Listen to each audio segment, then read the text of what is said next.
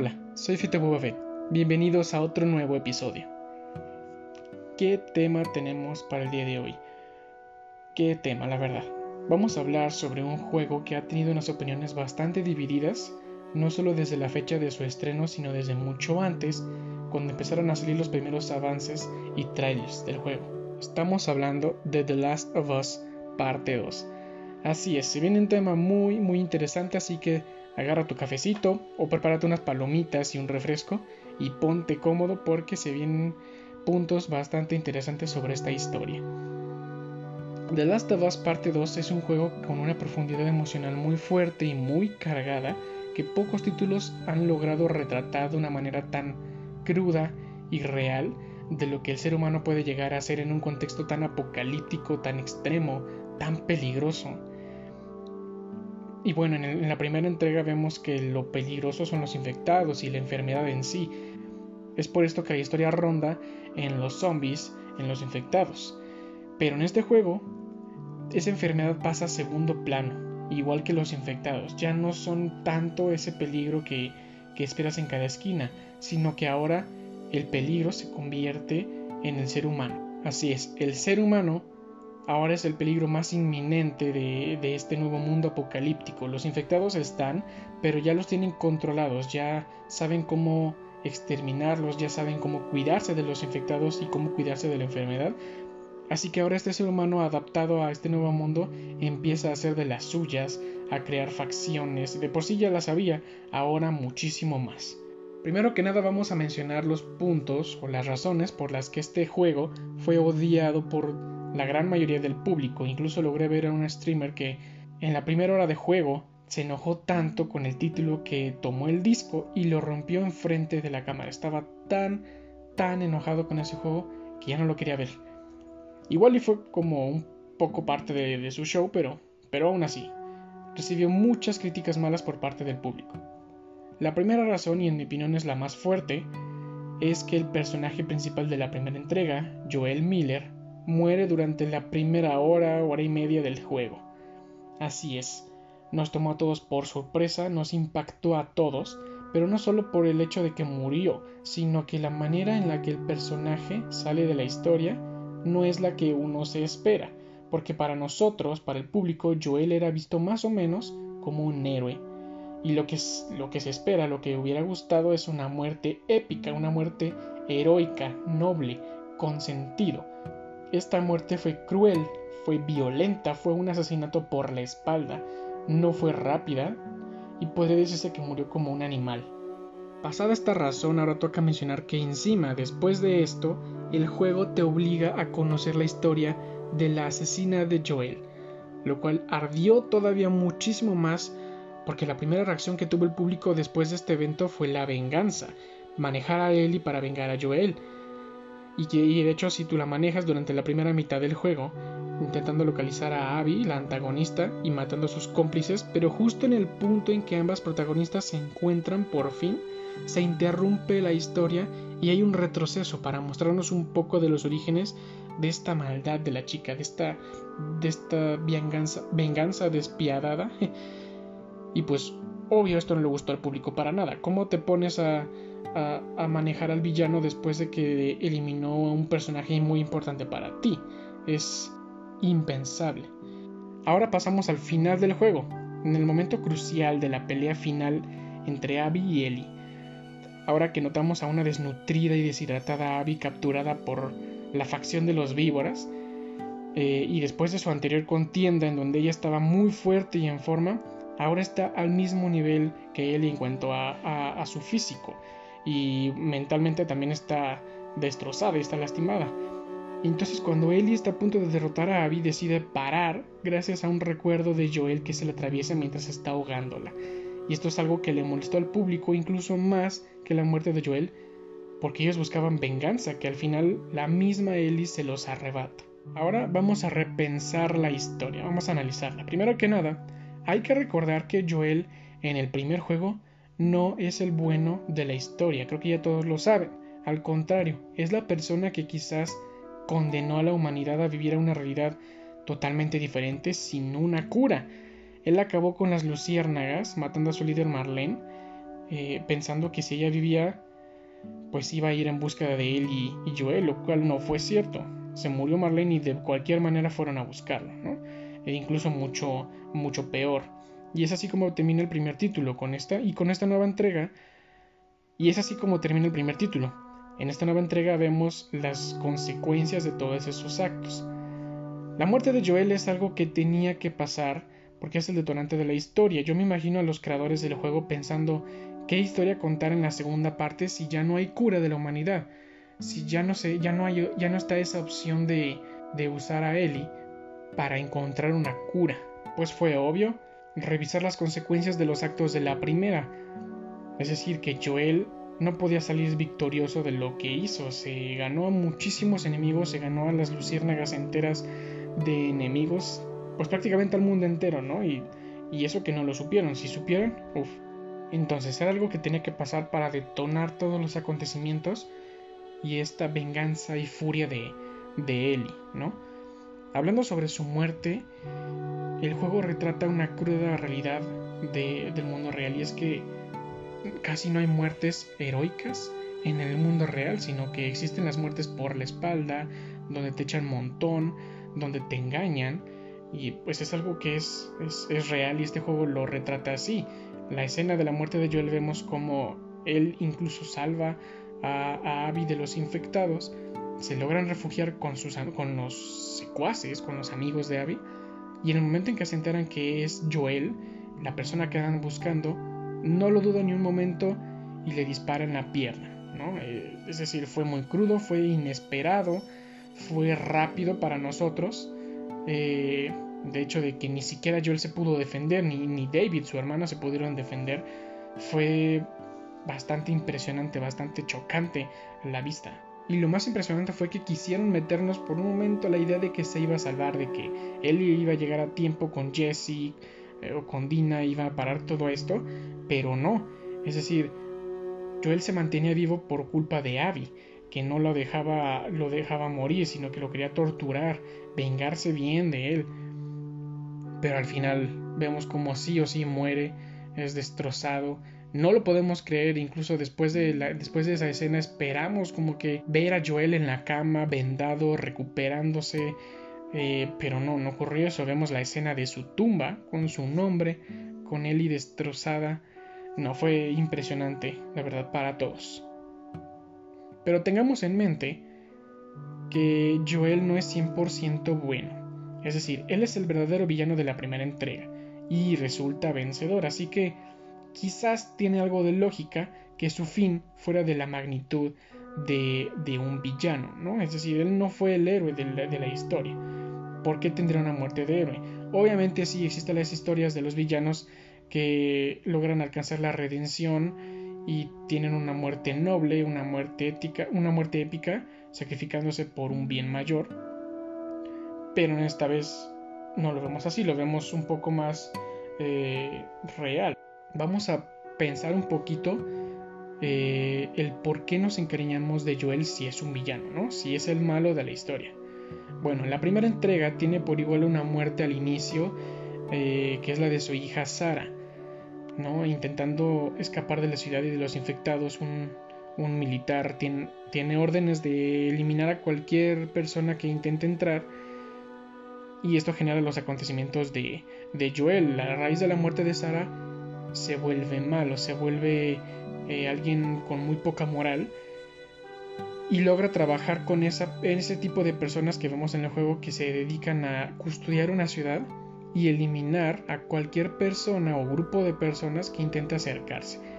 Esas personas, bueno, en ese gremio estaba Joel y así se ganaba la vida, por así decirlo, decirlo en esta época apocalíptica justo después del brot. Entonces, empatizamos con él porque su hija muere y cuando se desarrollan los eventos con Ellie, empatizamos con Joel porque es como si la vida le diera una segunda oportunidad para ser padre.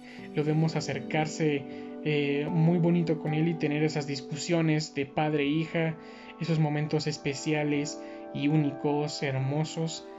Y por eso empatizamos con él, porque de alguna manera queremos que él sea feliz. Es decir, en ese momento todavía no había hecho cosas tan malas como lo que pasó al final que condenó a la humanidad, Porque ¿qué sería un padre si no deja la vida por su hija, sin importar absolutamente nada? Es ahí cuando Joel nos encanta, empatizamos con él y de cierta manera entendemos y aceptamos las acciones de, de Joel por el cariño que le tenemos.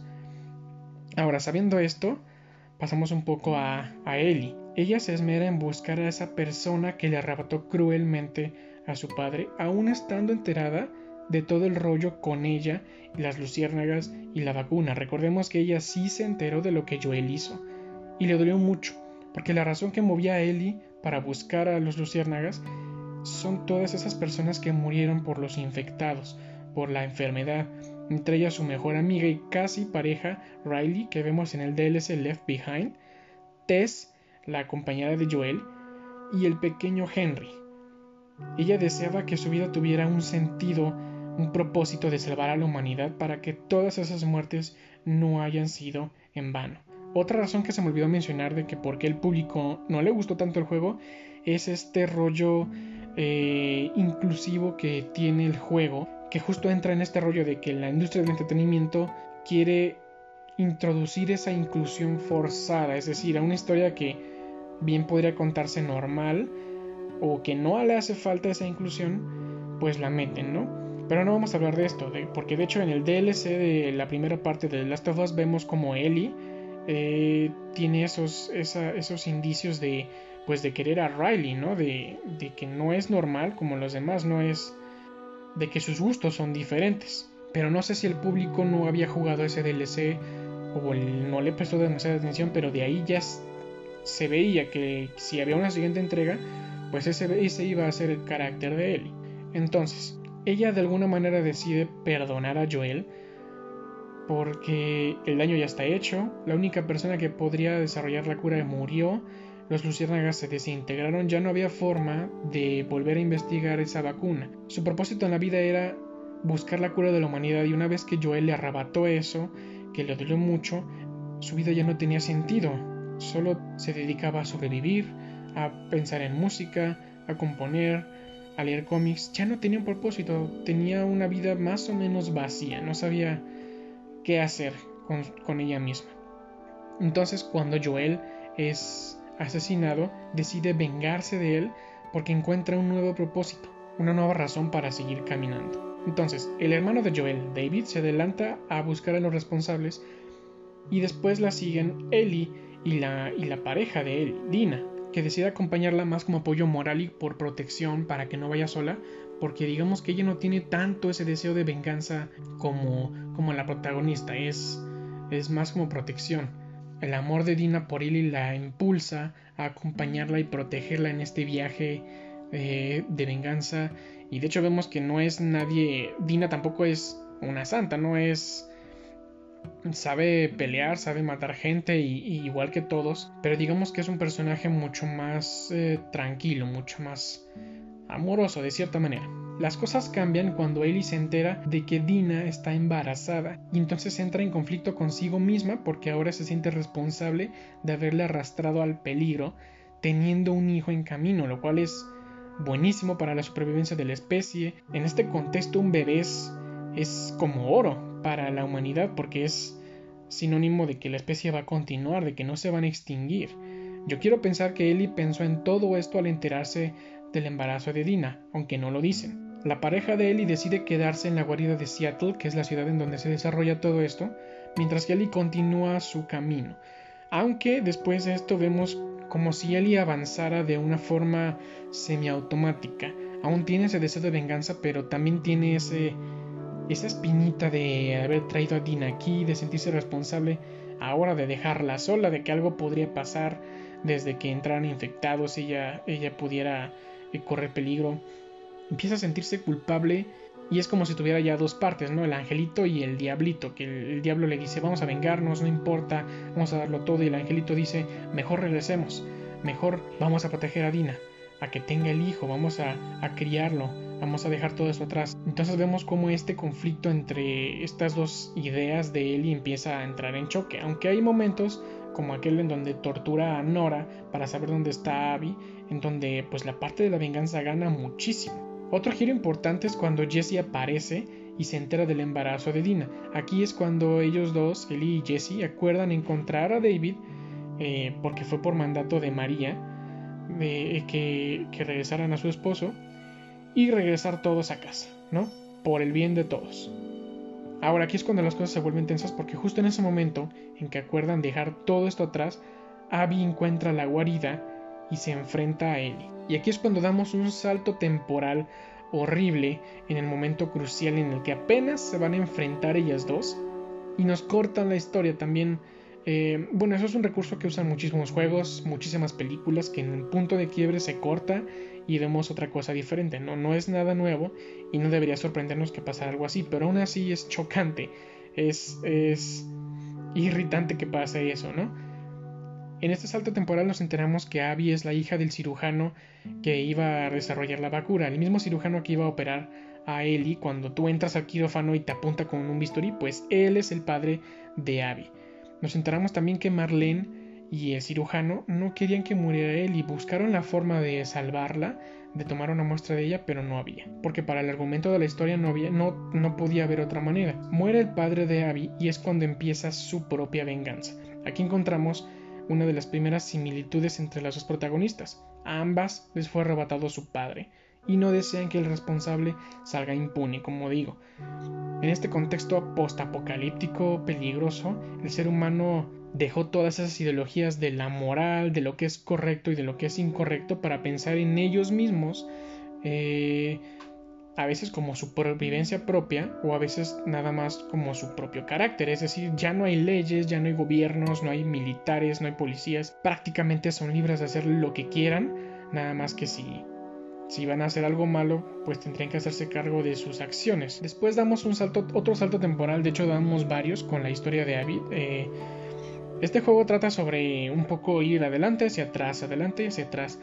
En la parte de Abby vemos eh, los saltos temporales que se centran en la relación entre Owen y Abby, que es el, por decir de alguna manera, el exnovio de, de, de Abby, y con Ellie vemos flashbacks, vemos recuerdos de ella con Joel, cuando fue su cumpleaños, eh, en diferentes etapas de su vida, ¿no? Eh, fueron muy bonitos esos momentos de, de Joel con, con Ellie. Aquí yo creo que cuando intentaron explicar la historia de la venganza de Abby, del origen de esta maldad, no le dieron tanta carga emocional como debieron haberle dado para por si querían intentar que el jugador empatizara con la villana. Siento que aquí les faltó cargarlo más emocionalmente, darle un mejor sentido, eh, usarlo de otra manera muy diferente. De hecho, si el juego hubiera sido de una manera muy diferente, eh, por ejemplo, si hubieran explorado esta historia de Abby antes incluso que la de Ellie, quizás la muerte de Joel hubiera sido un poco menos chocante y un poco menos impactante, pero creo que al final es, lo que ellos querían, impactar al público, eh, generarles ese, conflicto, esa irritación, pues para que el juego fuera, fuera entretenido de cierta manera. Pero bueno, el detonante de la historia es que Owen está desaparecido y ya vive en su búsqueda para traerlo de vuelta a la base después de enterarse de que posiblemente, eh, en base a rumores, él defendió a un enemigo disparándole a uno de los suyos, de sus amigos. Recordemos que los lobos es una facción que se organizó después de la disolución de los luciérnagas y junto con esto surgió una nueva secta religiosa llamada Scars y estas dos facciones, los lobos y los Scars, son enemigos. El líder de los lobos planea eh, atacar la isla donde se encuentran estos es esta secta religiosa durante una tormenta, porque pues ya han intentado varias treguas con ellos, pero siempre terminan rompiéndola y matándose unos a otros, así que aprovechando que ellos tienen más poder militar, con armas, con, con, más hombres y que los Scars no usan tanto las armas, sino que son más rudimentarios por sus creencias, pues deciden atacarlos, ¿no? Deciden poner una fecha y, y atacarlos. Aquí es cuando Abby es capturada por los Scars mientras está buscando a Owen y aparece este chico, bueno, primero aparece la, la hermana, Yara, que la traen como una especie de traidora a la secta, le torturan el brazo, se lo destrozan horrible, y es cuando aparece este chico Lev, que es el hermano o la hermana de Yara, y Abby, estando colgada del cuello, logra ayudar a, a ellos dos a, a asesinar a los captores. Entonces como agradecimiento Lev libera a Abby de sus ataduras. Y es así como estos dos nuevos personajes se vuelven amigos de Abby a pesar de pertenecer o de haber pertenecido a la facción enemiga. Yara no puede salvar su brazo, se lo tienen que amputar gracias a, la, novia de Owen, que por cierto está embarazada, Mel, pero aún así eh, Yara fallece a manos del mismísimo líder de los lobos. Aquí es cuando siento que la historia tuvo un poco de relleno de más, cuando Lev va en busca de su madre sabiendo que los lobos van a atacar la isla, porque siento que se alargó la historia innecesariamente, es decir, estaba bien para justificar que ahora Lev se iba a quedar junto con Abby, pero fue un poco más de relleno, es decir, esa parte sí sobra. Si no estuviera esa parte y nada más hubieran dicho por encima de que intentaron salvar a su madre pero no se pudo, eh, su madre no se dejó, pues hubiera bastado, ¿no? Para no alargar más la historia, que de por sí este juego dura muchísimo, muchísimo, por Dios dura muchísimo, y se siente más eh, como si jugaras eh, más de la mitad del juego con Abby que con Ellie, con la protagonista que todos queremos jugar. Después de rescatar bueno, de ayudar a Lev y de no haber rescatado a su madre, ya con Yara muerta, a Lev no le queda nadie más, se quedó solo en el mundo. Sin embargo, Abby eh, decide quedarse con él acompañarlo, deciden ser compañeros de, de, vida. Cuando regresan al acuario, Abby se encuentra con que Owen y Mel fueron asesinados horriblemente eh, por alguien y Abby no se, todavía no se da cuenta de que sus amigos habían sido asesinados antes que Owen y antes que Mel pero por un mapa que deja que deja Ellie con la ubicación marcada en un círculo de la guarida. Es así como Abby encuentra a, a Ellie, a Jessie, a Dina y va en busca de, de venganza, porque además Mel estaba embarazada, ¿no? Eh, cuando Ellie la asesinó y se dio cuenta de, de, de, su embarazo de Mel, pues se sintió muy culpable porque vio reflejada a Dina en, en, ella, es decir, yo tengo una amiga embarazada y asesino a una mujer embarazada, ¿qué clase de persona soy, no? Sintió tanto remordimiento y este es como la razón más fuerte para que Ellie deje de buscar ya la venganza, regrese con Dina, regrese con Jesse y, todos se vayan a, a, Jackson de regreso, ¿no? El pueblo en donde ellos viven.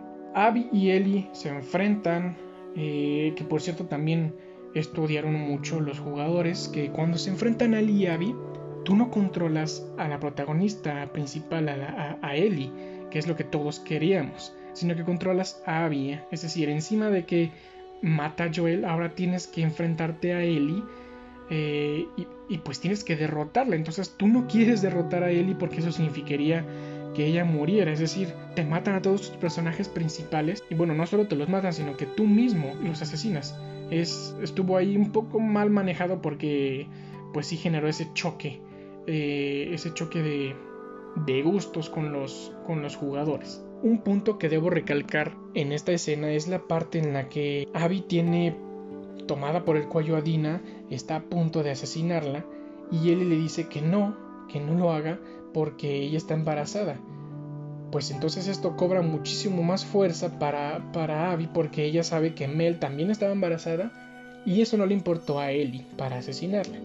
Pero y de hecho lo hubiera hecho si no estuviera Lev enfrente de Abby, diciéndole solo con la mirada que no lo hiciera. Podríamos decir que Lev es el único héroe noble de, este, de, este, de este título. Porque con solo la mirada, con solo su, su alma, su, su impresión, creo que es el único personaje que no tiene tanta maldad como los demás. Eh, y lo, lo, notamos porque él no busca ser alguien malo, él no busca venganza, eh, ni siquiera por la muerte de su hermana, bueno, que de por sí fue vengada, pero Lev podría ser el personaje más bondadoso de este juego dentro de lo que cabe. Entonces, Abby decide no asesinar a Dina gracias a Lev y deciden retirarse, ¿no? Con la advertencia a Ellie de que no vuelva a intentar eh, buscarla y de que se aleje, ¿no? Entonces, aquí es cuando termina un poco la, parte de la venganza de Ellie y todos deciden, regresar.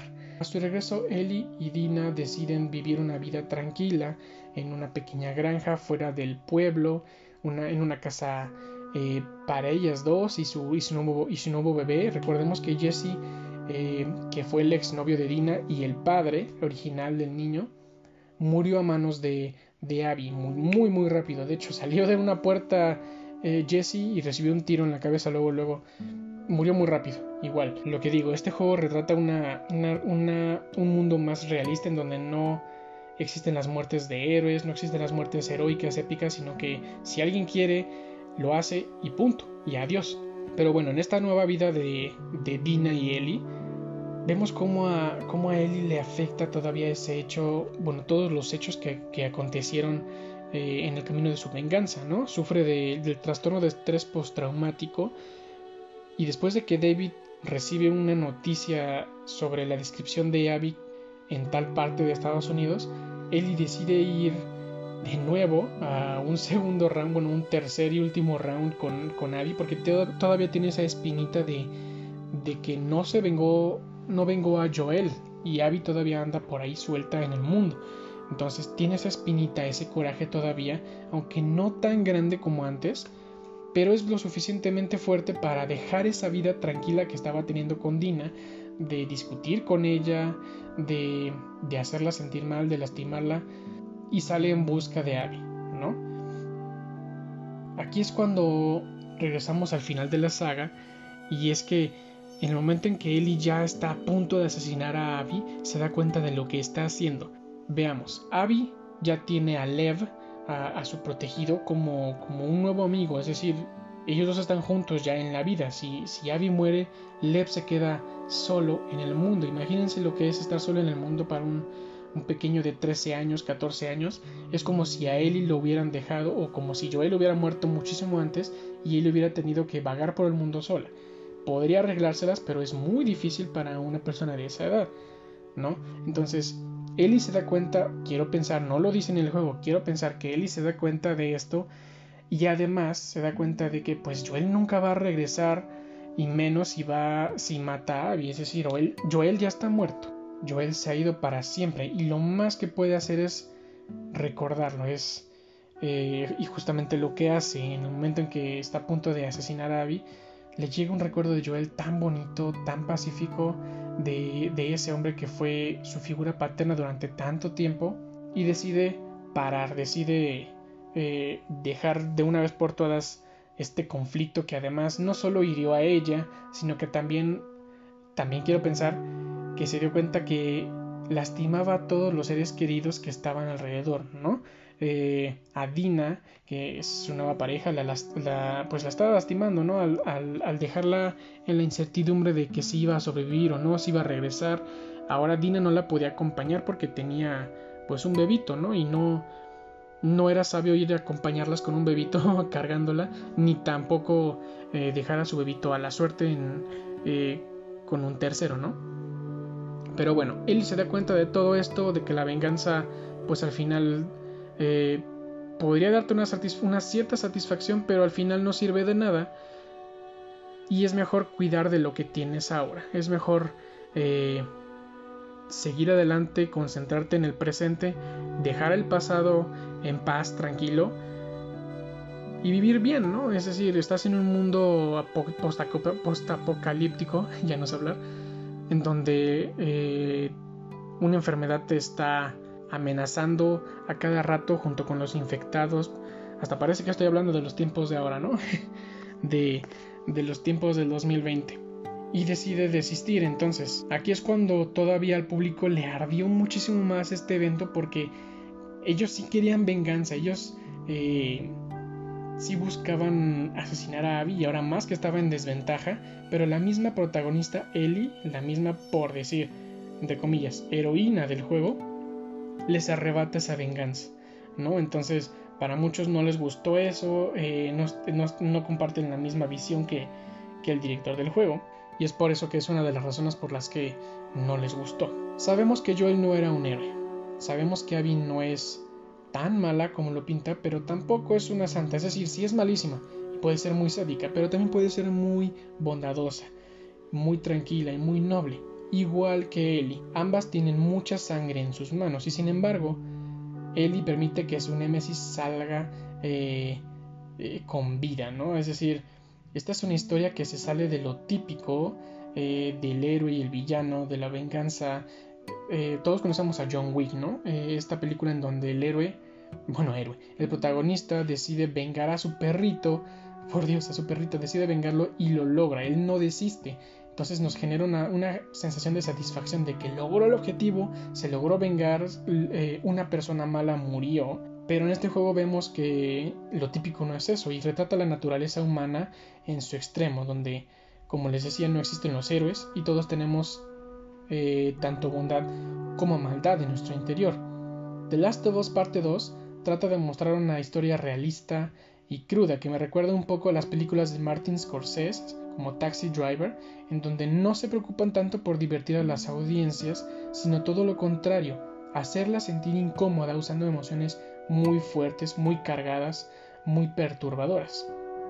Por todo esto, por, eh, por la historia que tiene este título, que la verdad no está tan mal, tiene sus fallas, como todo, pero yo los invito a ver este título con una mirada nueva. Si ya lo vieron eh, y no les gustó y odiaron la historia, odiaron todos los personajes, todos los giros que dio, yo los invito a, que vuelvan a ver esta historia. Hay videos enteros, como de 4 horas o 5 horas en YouTube, donde se dedican a, solo a mostrar las cinemáticas. Si ustedes ven esos videos con un nuevo con una nueva mentalidad, viendo todos esos puntos, tratando más o menos de empatizar con ambas partes, eh, tanto con, con Abby, que es difícil, como con Ellie, eh, creo que podemos ver una historia que sí está bien hecha, sí tiene muy buenos puntos, tiene muy buenas emociones.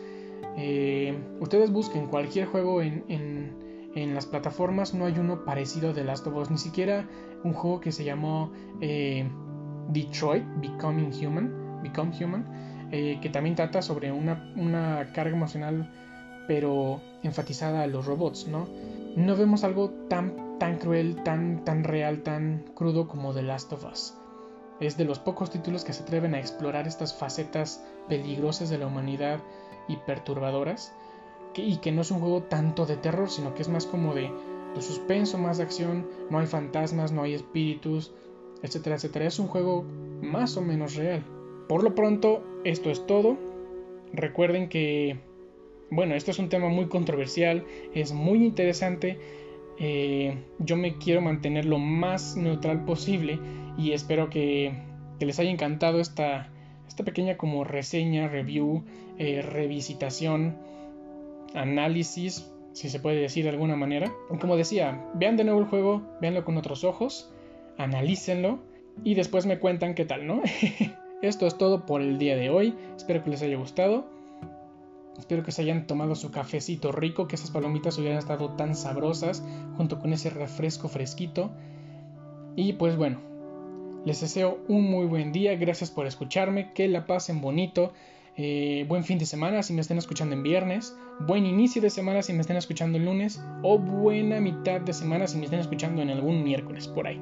Me despido de ustedes. Yo soy Fito Buffett y nos vemos en el siguiente episodio. Adiós.